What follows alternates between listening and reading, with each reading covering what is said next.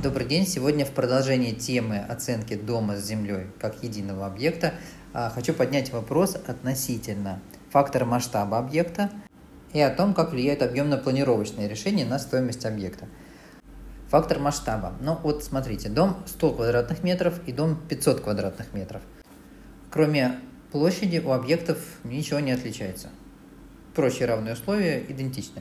Так вот, стоимость, удельная стоимость, то есть стоимость квадратного метра у дома большей площади будет значительно меньше. Ну, что значит значительно? Да, есть и методики расчета, есть и зависимость а, стоимости объекта от фактора масштаба. Но это очевидно, да, то же самое касается квартир. Трешки всегда за метр дешевле, чем однушки, или тем более малогабаритки. Вот, а в случае с домами тут э, момент э, еще в следующем, что помимо фактора масштаба самого строения, еще есть фактор масштаба земельного участка. Ну, например, представим два дома площадью 100 квадратных метров, расположены на соседних земельных участках.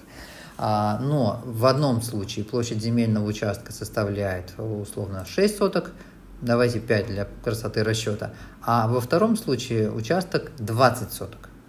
Очевидно, что эти объекты отличаются по стоимости. Где 20 соток, тот будет дороже. Если отнести общую стоимость дома с землей к площади дома, то, естественно, показатели, удельные показатели стоимости строения будут также существенно отличаться. К примеру, Стоимость квадрата за дом на большом участке составляет 160 тысяч за метр, за дом на маленьком участке, пятисоточном, составляет 70 тысяч за квадратный метр. Ну, это если брать среднерыночные цены да, на текущий момент.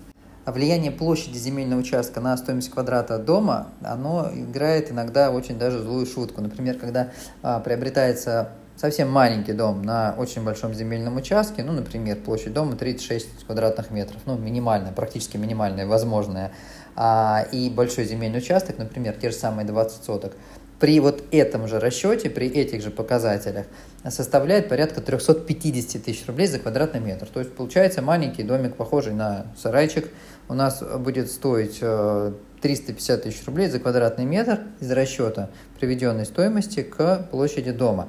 А, дело в том, что вот этот вот расчет, он в действительности используется и оценщиками, и банками.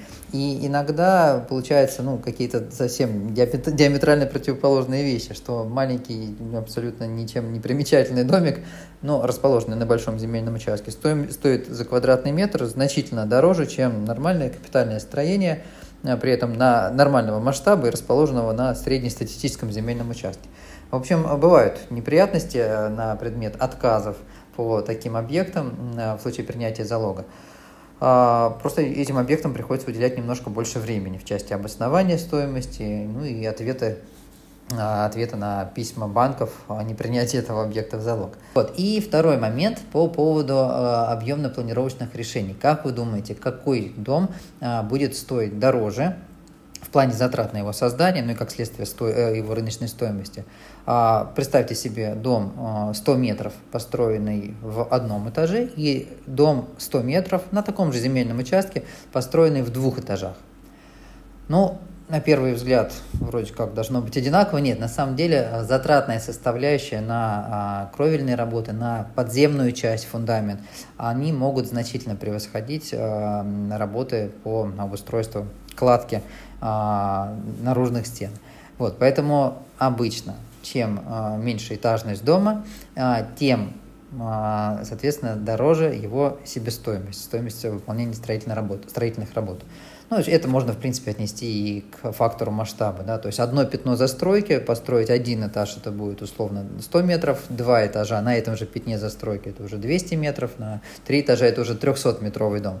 Естественно, фундамент один и тот же, ну, мы не рассматриваем варианты там, увеличения э, глубины залегания фундамента из-за нагрузок растущих. Нет, в пределах трех этажей там есть запас прочности определенный.